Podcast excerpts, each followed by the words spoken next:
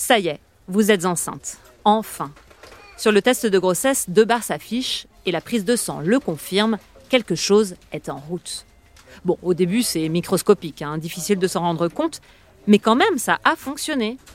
Qu'on ait fait un parcours d'AMP, d'assistance médicale à la procréation ou non, un parcours plus classique, découvrir qu'on attend un enfant est généralement une bonne nouvelle.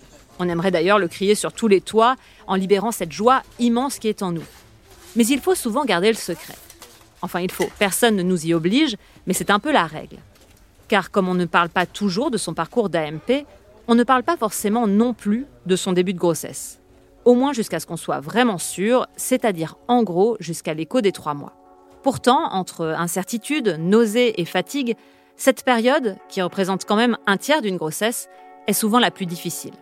Notamment car elle peut parfois se terminer en fausse couche. Alors pourquoi ne pas pouvoir en parler plus librement? Pourquoi tant de tabous, de mystères autour du début de grossesse? Pourquoi cette injonction au silence? Bienvenue dans Infertile. Je m'appelle Josefa Lopez, je suis journaliste au Monde et dans ce podcast, je vous emmène à la découverte du monde mystérieux de la fertilité. Car si dans la plupart des cas avoir un bébé se fait naturellement, dans d'autres, ce n'est pas si simple.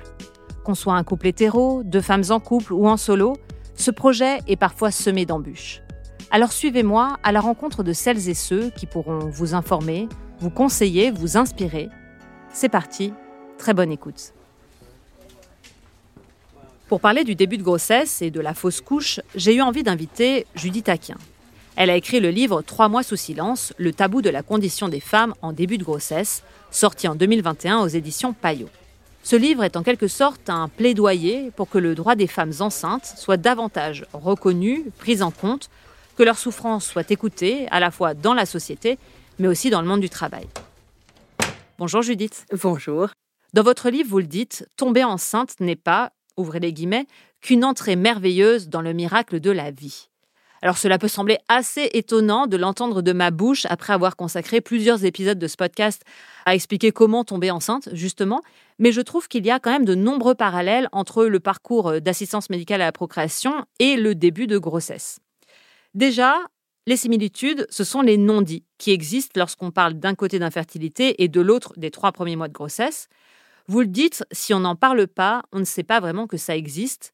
Est-ce pour cela que vous avez écrit ce livre? Ah oui, tout à fait. je l'ai écrit parce que je l'ai vécu. J'ai d'abord vécu une fausse couche, puis un début de grossesse, et effectivement, j'ai été saisie de voir à quel point ce qui était traversé par les femmes était euh, disqualifié en fait. Cette silenciation vient davantage de la société. La preuve, c'est que euh, la caisse primaire d'assurance maladie ne reconnaît la grossesse comme étant une grossesse que à la fin de ce premier trimestre. En définitive, il y a quand même une question entre l'œuf et la poule là, mais aussi euh, disqualifié au sens où la manière dont les mots sont utilisés ne qualifie pas ce qui est vécu. Vous disiez tout à l'heure qu'on tombe enceinte, c'est vrai que c'est un mot qu'on utilise communément et que non, on ne tombe pas enceinte. Ça demande un très gros effort, ça demande beaucoup de temps.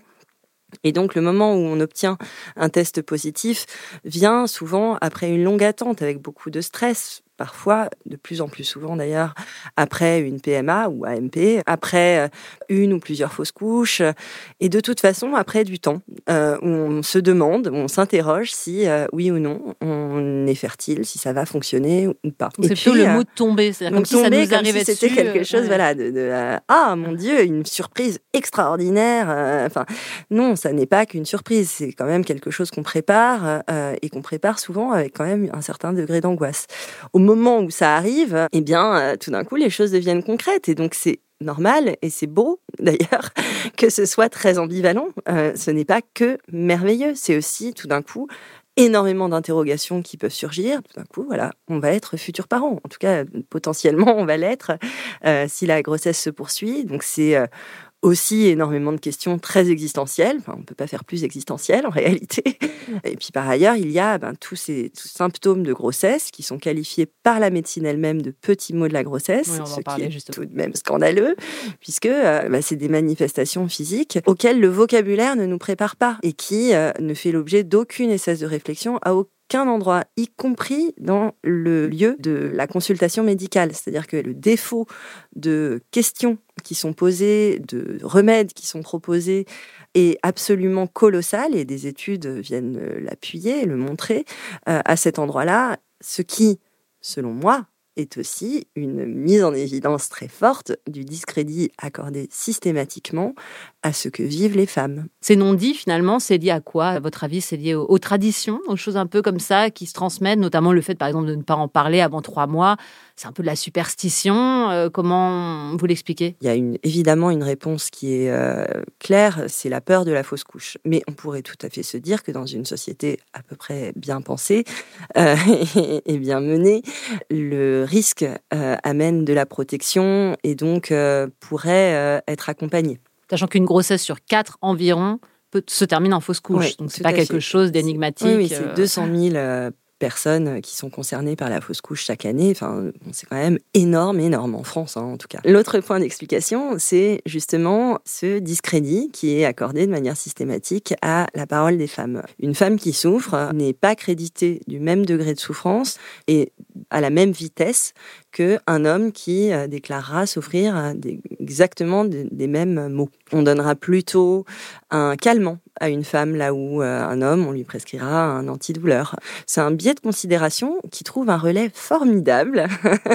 dans la psychanalyse euh, qui a réussi un truc fou, c'est à infuser l'esprit de tout le monde. En fait, les femmes seront systématiquement taxées d'hystérie quand elles exprimeront une souffrance. Et les souffrances de la grossesse n'y échappent pas. Et euh, il y a encore hein, de nombreuses personnes qui, en psychanalyse, mais aussi en médecine, et c'est là que ça devient quand même vraiment problématique, qui considèrent que eh bien, c'est peut-être euh, l'expression d'un rejet, d'une somatisation qui euh, viserait à détruire l'enfant, etc.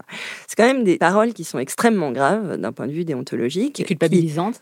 Totalement culpabilisantes. Mais je pense que ça va même au-delà de la culpabilité. Je pense qu'une personne qui reçoit un diagnostic sauvage de cet ordre à alors qu'elle vient s'exprimer sur euh, une difficulté qu'elle euh, vit liée uniquement à des questions biologiques et hormonales, se retrouve quand même potentiellement dans un état assez tragique. Ça peut avoir des répercussions qui sont très graves et qui peuvent pour le coup donner lieu, là où euh, la question de départ était le physiologique et évidemment toujours converti en psychologique, eh bien in fine, à force de toujours confiner les femmes plus loin dans le psychologique, on peut vraiment les mener à la dépression. Et la dépression prénatale est quelque chose qui existe vraiment, enfin, et qui existe dès le premier trimestre de la grossesse, qui une fois de plus totalement sous-diagnostiqué, mais, euh, mais qui existe néanmoins très fort et qui multiplie d'autant les risques de dépression du postpartum, dont on sait que les conséquences qu'elle a sont terribles et peuvent quand même donner lieu aussi au suicide. Donc c'est quand même un enjeu de santé publique majeur, mais qui n'est pas pris en compte. L'autre élément d'explication, si je peux permettre de continuer, Bien sûr. les cours de biologie ne parlent pas de ce qui se passe à ce moment précis qui suit la fécondation. On parle des spermatozoïdes. Tout le monde sait parfaitement ce qui se passe au moment d'une érection puis euh, d'une éjaculation. En revanche, ce qui se passe physiologiquement pour le corps des femmes et qui explique ces vomissements, ces nausées, ces accès d'extrême fatigue, etc., etc., tous les symptômes qui sont des symptômes biologiques qui adviennent au moment du premier trimestre, donc de la mise en place euh, de, de, de de l'embryon dans hmm. l'utérus, etc., n'est pas expliqué, n'est pas dit, ce qui a des répercussions aussi bah, sur toute une imagerie, euh, y compris de la part des médecins, qui, euh, de la même manière, en fait, mettent énormément de temps pour connaître en fait ces manifestations physiologiques en début de grossesse. Mais même les femmes ne savent pas forcément à quoi sont dus ces symptômes, entre guillemets. Et les managers euh, après, euh, etc., RH, euh, directeur, CEO, directrice aussi, ne le savent pas non plus. En tout cas, ça fait pas partie d'un imaginaire commun qui est suffisamment dit. Et donc, on en vient à la dernière raison de la peur et du silence. eh bien, c'est parce que les femmes, tout simplement, ont peur d'être discriminées. Et elles ont tout à fait raison d'avoir peur, puisque encore aujourd'hui, une femme sur quatre est discriminée en raison de sa grossesse. C'est une femme sur dix qui repousse le plus longtemps possible la l'annonce de sa grossesse parce qu'elle a peur de la réaction de son manager. Et donc, tant que la période est à risque, eh bien, les femmes se disent je ne vais pas euh, m'exposer à une discrimination pour la potentialité que ce soit pour rien, entre guillemets, ce qui est, une fois de plus, quand même extrêmement violent à subir. C'est-à-dire que euh, ce pour rien signifie quand même la perte euh, d'un espoir immense de devenir mère. Quoi. Et d'avoir mis en place peut-être, je vais revenir sur les parcours de PMA ou d'AMP, mais d'avoir mis en place tout ce processus ce n'est pas rien. Oui, non, c'est absolument pas rien. Et puis, une fois que la fausse couche advient, ça n'est absolument pas rien non plus à vivre. Enfin, c'est quelque chose qui est une fois de plus très tabou. On va en parler. Mais voilà. Enfin, il y a, en fait toute une série finalement de violence, aussi bien dans le grand récit qui est euh, induit par cette période-là, que par euh, les absences de regard, que par les réactions en fait euh, qui adviennent à ce moment-là, et évidemment aussi par le vocabulaire qui est utilisé, qui systématiquement confine les femmes soit à des sottises, donc à des, plaintes géniardes et hystériques, soit à tout simplement au silence. Alors, lorsqu'un couple apprend qu'il va avoir un bébé, euh, il tombe dans ce que vous appelez la zone grise. C'est-à-dire qu'il se passe quelque chose dans le ventre de la femme, mais pour autant, la grossesse, vous l'avez dit, n'est pas reconnue administrativement. Il faut attendre l'écho des trois mois pour qu'elle soit prise en compte. Ça veut dire qu'en fait, pendant toute cette période, le couple, en quelque sorte, se débrouille seul. Oui, en fait, le paradoxe euh, que j'essaie de mettre en lumière dans l'essai est que euh, cette période est la quand même la plus difficile de la grossesse. En gros, c'est vraiment là qu'on a besoin d'une place dans les transports en commun. C'est là euh, qu'on a besoin d'écoute et, euh, de réponses très claires et très circonstanciées de la part de la médecine, qu'on a besoin euh, d'un entourage à tous les niveaux, hein, une fois de plus, sociétal, RH, amical, familial, etc. Et pour autant, on est effectivement confiné dans un silence très inquiétant, qui est tellement en décalage en fait avec ce qu'on est en train de vivre que ça ne peut pas être euh, intégralement merveilleux, hormis euh, cas vraiment exceptionnels où euh, aucun symptôme n'est vécu, où les gens sont en pleine forme, n'ont aucune nausée, aucun dégoût alimentaire, aucune pas de fatigue. Alors, je ne connais pas cette personne. Déjà, il faut le dire, quand même le réexpliquer. C'est-à-dire que la fatigue, par exemple, c'est dû à une hausse d'une hormone qui est la progestérone, qui va entraîner ce sentiment-là de fatigue, ce symptôme-là. On parle vraiment euh, d'accès euh, de l'hypersomnie euh, ou quasi de la narcolepsie en fait. Et les médecins, dans ce cas, auraient bon dos de vraiment se pencher sur ce sujet. C'est pas du tout, du tout, du tout recherché. Donc oui, on sait que c'est la progestérone, mais à part ça, qu'est-ce qu'on sait d'autre? Et pourquoi c'est pas dit? Et pourquoi c'est pas reconnu? Et pourquoi tout le monde ne débarque pas en grossesse en le sachant? Et donc en n'étant pas pris de court hein, au moment où ces choses-là arrivent et où ça peut être inquiétant vous le dites d'ailleurs dans votre livre, quelqu'un qui aurait, je sais pas, une gastro ou une grippe pendant trois mois, on, on s'inquiéterait beaucoup, on adapterait son temps de travail, on lui permettrait peut-être de faire plus de télétravail. D'ailleurs, justement, ça sur le télétravail, est-ce que vous avez l'impression que, bon, depuis le Covid qui a permis euh, ouf, enfin euh, la mise en place de davantage de télétravail. Est-ce que ça, c'est un point positif euh, pour les femmes notamment? Est-ce qu'elles peuvent se le permettre un peu plus, sachant que ce télétravail n'est pas possible pour tous les métiers? Je crois réellement que le télétravail a beaucoup, beaucoup aidé dans l'expérience des, débuts de grossesse. cela dit, ça ne résout pas tout non plus. Et d'ailleurs, le télétravail peut aussi aider dans des moments de procédure PMA, etc. Parce que, une fois de plus, ça prend du temps et c'est des moments où on doit quand même pouvoir être sur place, immobilisé, etc. Cela il y a un problème dans le fait que euh, tout le monde ne puisse pas en bénéficier. Alors c'est un problème qui est à résoudre d'autres manières. C'est-à-dire il faut pouvoir proposer des réaménagements de travail, les ouvrières bien sûr, euh, mais aussi euh, les profs, les médecins, les infirmières. Il y a beaucoup de gens qui sont aussi en contact avec des substances toxiques. Et donc il faut pouvoir quand même établir un lieu du travail et surtout un système de protection dès le début de la grossesse qui ne s'arrête pas si une fausse couche a lieu. Donc, mais ça implique d'en parler. Mais ça implique évidemment d'en parler, et puis ça implique quand même de pouvoir budgéter une inspection du travail qui se rende en fait euh, sur, sur place, euh, qui, qui, qui s'attache à euh, vérifier que la loi est respectée, que les personnes ne sont pas en danger en fait. Il y a aussi une injonction à bien vivre sa grossesse, une injonction un peu euh, au bonheur, à la plénitude. Voilà, on doit être une femme enceinte, on doit être comme ça, on doit bien vivre ce qui nous arrive. C'est ça aussi qui crée le tabou, parce que c'est pas le cas pour toutes les femmes, quand même, quand elles sont enceintes. Bah, le fait de se dire, bah mince, si moi tout ne va pas bien, ou si justement je souffre de dépression euh, pendant ma grossesse, Surtout, je ne dois pas le dire parce que je devrais déjà être heureuse en fait. Ouais, bah alors effectivement, comme souvent c'est associé à une longue attente ou à voilà un stress de ne pas pouvoir y arriver, euh, euh, effectivement cette ambivalence n'est euh, une fois de plus jamais autorisée aux femmes, alors que c'est passionnant d'être dans cette ambivalence, parfois même d'être un peu désespéré, de, se dire, ben non, en fait, je, vais sûrement rater, je j'y connais rien, comment je pourrais donner cet amour dont tout le parle à quelqu'un que je connais même pas, est-ce que j'en suis capable alors que moi-même j'ai mes problèmes à moi. Enfin, c'est normal en fait de se poser ces questions et surtout c'est intéressant et c'est ça, désolé pour l'usage du mot, mais qui fertilise en fait euh, le, rapport qu'on aura à sa parentalité. C'est évidemment quelque chose de complexe, la parentalité. Ça peut pas être fondé que sur un bonheur sans nuage. Et le fait que on, soustrait aux femmes de manière systématique cette capacité d'ambivalence, c'est quelque chose qui est très symptomatique, une fois de plus, d'un monde très patriarcal. Et c'est la même chose, évidemment, qu'on retrouve, euh, enfin, de toute façon, les deux périodes sont tellement liées euh, au moment du postpartum. Et puis, par ailleurs, euh, c'est quelque chose qui s'élabore, en fait. Et ce temps de la grossesse est aussi là pour élaborer ça. au moment du du postpartum, normalement, dans une société bien constituée, le fait d'être à plusieurs, euh, il faut tout un village pour élever un enfant. il faut tout un village. Il faut à minima déjà un, congé euh, second parent qui soit digne de ce nom pour que le village soit déjà composé d'à peu près deux personnes. C'est pas mal.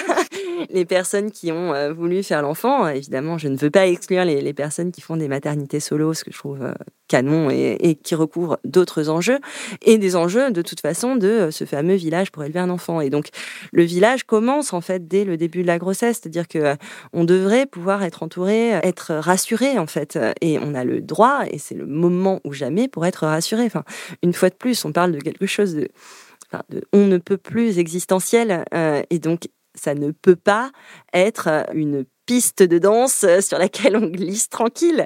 Enfin, c'est quelque chose, c'est un chemin qui est inouï. Dont on ne connaît pas forcément les pas de danse, pour le coup. si je peux continuer la métaphore. on ne connaît aucun des pas.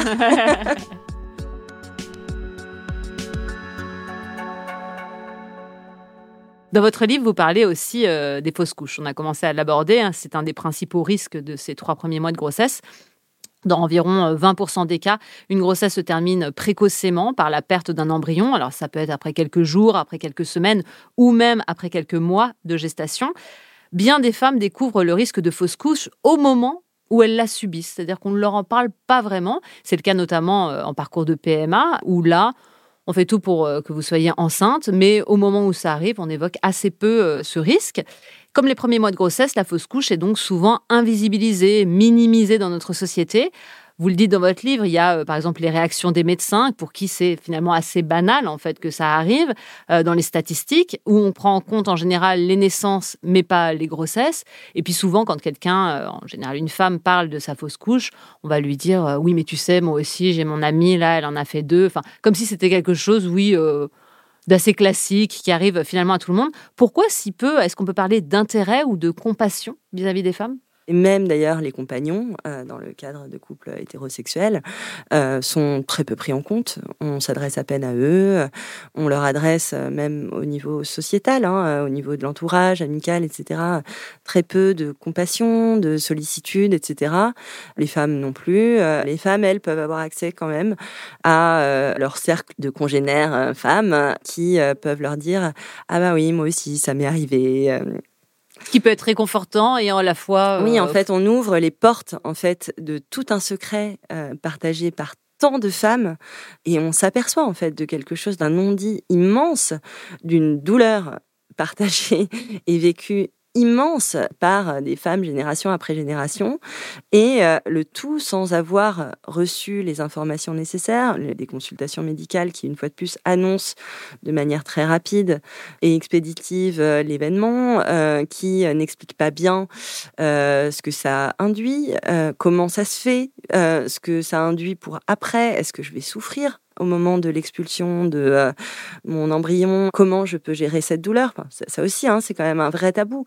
Et qui est euh, d'ailleurs le même euh, pour le cas des IVG, c'est-à-dire que la souffrance qui va avec une évacuation d'un embryon, que celle-ci soit voulue ou subie, n'est pas pensée n'est pas réfléchi à l'échelle euh, médicale, c'est-à-dire qu'on ne dit pas, euh, voilà, ce à quoi vous pouvez vous préparer, etc. Psychologiquement et physiquement. Oui, oui, à tous les niveaux en fait. Mais je trouve que physiologiquement, euh, c'est quand même aussi important. Enfin, si on tient compte du physio, d'une manière ou d'une autre, ça a une influence sur le psycho parce qu'on se tient, on s'auto-perçoit comme étant un sujet à part entière et pas juste un objet médical de plus qui vit un truc excessivement banal dont il n'y a pas d'intérêt qu'on en tienne compte de manière plus conciliante. Les femmes sont accueillies, euh, même pour une fausse couche extrêmement précoce, dans l'unité euh, de maternité, euh, voilà, donc dans, l'unité d'obstétrique, donc à côté de femmes enceintes jusqu'aux dents. C'est vraiment le sentiment d'avoir perdu, d'être nul, quoi. On est là avec son ventre plat. Il y a quand même une évolution de la loi depuis le 8 mars 2023 qui induit de créer systématiquement un parcours psychologique, de soutien psychologique, aussi bien pour les femmes que pour leurs compagnons ou compagnes, pour eh bien, euh, les soutenir euh, à la suite d'une fausse couche, d'un arrêt naturel de grossesse. Donc euh, c'est bien. Enfin, au moins, en fait, même si les gens n'y ont pas recours, je pense qu'au moins ça a comme vertu, alors déjà un, de leur proposer, donc de les reconnaître dans la souffrance qu'ils sont en train de traverser, mais je pense que ça a aussi une vertu sur le comportement des médecins. en tout cas, je l'espère. C'est-à-dire que peut-être que les médecins se rendront compte en fait qu'il y a quand même un enjeu dans la souffrance psychologique qui peut mériter une autre manière de s'adresser aux patients et patientes dans le cadre d'une telle annonce. Quoi. Sachant que cette grossesse qui s'est arrêtée, finalement, au niveau psychologique, ça peut avoir des conséquences sur la suite, c'est-à-dire euh, créer du stress aussi pour euh, une future grossesse qui se lancera elle aussi et se dire il faut que je reparte dans ce parcours-là. Alors, quand on, on parle des couples en AMP, forcément, c'est la double peine finalement, parce qu'il faut refaire tout ce parcours de traitement, de ponction et compagnie. On en a parlé dans les précédents épisodes, mais c'est aussi avoir la peur, une fois que la grossesse sera peut-être lancée, que ça arrive de nouveau en fait. C'est aussi désespérant, pas uniquement parce que euh, on a perdu un immense espoir. Euh, et oui, ça remet une pièce dans la machine. On se dit, bah merde, je vais quand même devoir me recoller à avoir ces rapports sexuels qui sont quand même un petit peu sans âme à des moments euh, clés de mon cycle. Et même chose, enfin, je parle du point de vue des femmes, hein, mais même chose pour les compagnons. Pour ça peut être un poids aussi, effectivement, d'être performant au moment où il faut. Bon. C'est de la pression, en fait. Euh, les, deux membres du couple, euh, quand on parle d'un couple euh, hétérosexuel, ont quand même la plupart du temps envie conjointement d'avoir un enfant. effectivement, ben, pour les personnes qui font des PMA, bah, c'est énormément, énormément de lourdeur qui est associée au parcours PMA, une lourdeur physio, une lourdeur psychologique, une lourdeur par rapport à tout l'emploi du temps qu'il faut encore une fois mobilisé euh, pour euh, se relancer là-dedans. Euh, donc des absences difficilement dissibles au bureau, des immobilisations si on a un job itinérant où on peut pas bah, justement bouger trop parce qu'en fait le rendez-vous doit être à ce moment-là et pas à un autre, etc. Donc c'est oui, ça peut être totalement désespérant aussi pour ça. C'est-à-dire que c'est quand même tout un spectre de raisons qui font que on s'effondre en fait. Euh, euh, voilà, une fois de plus, c'est très multiple. Lorsqu'une grossesse s'interrompt et qu'on a donc une fausse couche, un arrêt de grossesse, souvent on peut entendre mais bon finalement c'était pas encore un bébé, enfin voilà c'était juste un embryon. Mais derrière ça, il y a aussi ce projet de bébé. C'est-à-dire que euh, les couples se projetaient pas en disant je vais avoir forcément mon futur enfant, mais surtout aussi je vais devenir Ça, c'est important aussi euh, à prendre en compte, je trouve. C'est-à-dire que c'est pas juste le deuil d'un potentiel enfant, c'est aussi le deuil de ce projet-là. Oser dire à une personne seule ou à un couple que la nature est bien faite parce que elle a évacué un embryon qui de toute façon n'était pas spécialement au point, bah, c'est pas bien. C'est-à-dire que non, la nature est très cruelle en fait d'avoir imposé une telle épreuve. Pour autant, c'est la nature, certes, mais euh, voilà, bon, euh, on peut pas s'empêcher de se sentir euh, quand même face à une injustice profonde, quoi. Et ces petites phrases qu'on entend si souvent, eh bien, doivent à un moment être abolies. Enfin, il faut arrêter d'y avoir recours. C'est déjà parce qu'elles sont très sottes, je me permets le mot, et en plus parce qu'elles sont totalement dénigrante et, finalement très violente. Quoi. Euh, on ne peut pas euh, euh, déconsidérer à ce point quelque chose qui est quand même vécu comme une tragédie par la plupart des gens qui le vivent.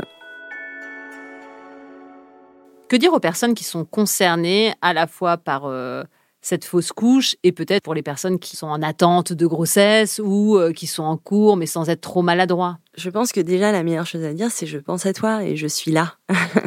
enfin, et puis bah, si, si on n'a pas l'intention d'être là, c'est euh, peut-être dire écoute, je crois qu'il y a des euh, voilà, il y a des groupes de parole, il y a des dispositifs qui existent. N'hésite pas, même pour une séance chez un psy, ça peut être intéressant.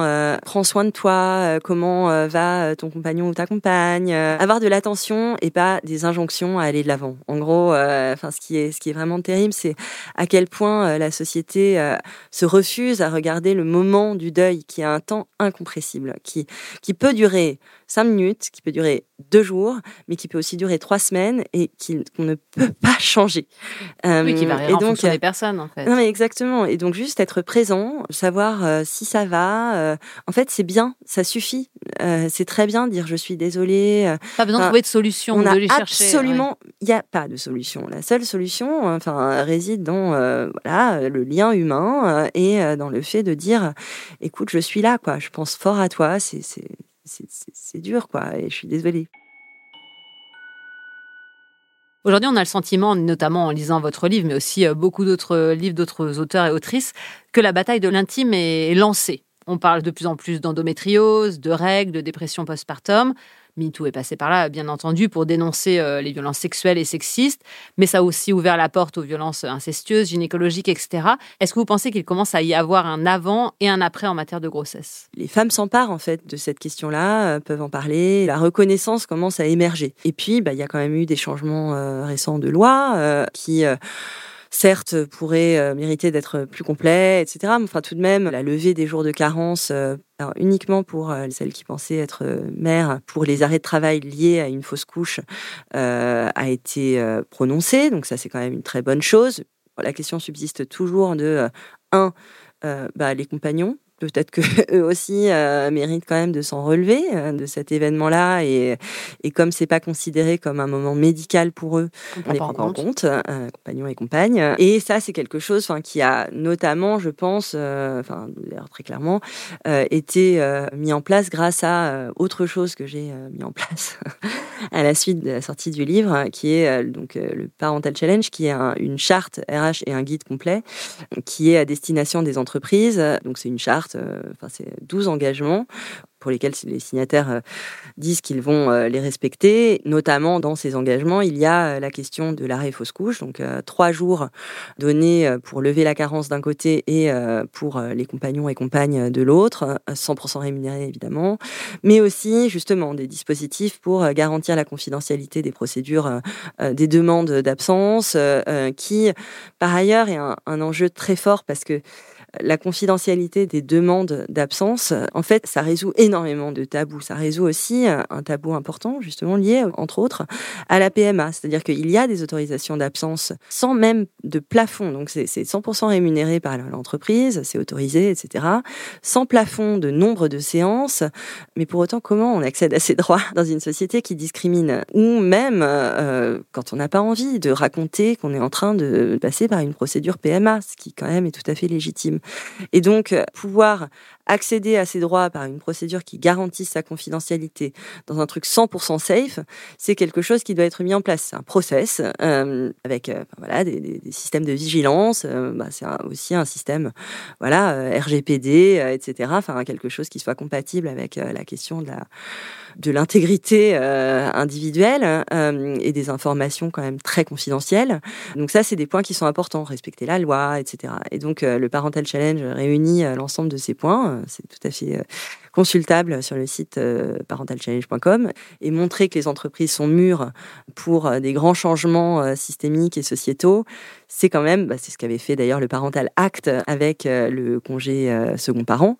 En fait, c'est quelque chose qui, tout d'un coup, peut accélérer euh, l'adoption de lois de manière considérable. Donc qui vient de la société et qui infuse derrière. Complètement. De la, ouais, ça vient de la société pour entrer dans le monde économique et puis paf, euh, ça trouve l'oreille attentive euh, des législateurs et donc voilà, bah, c'était complètement la stratégie. Ça a marché, c'est super.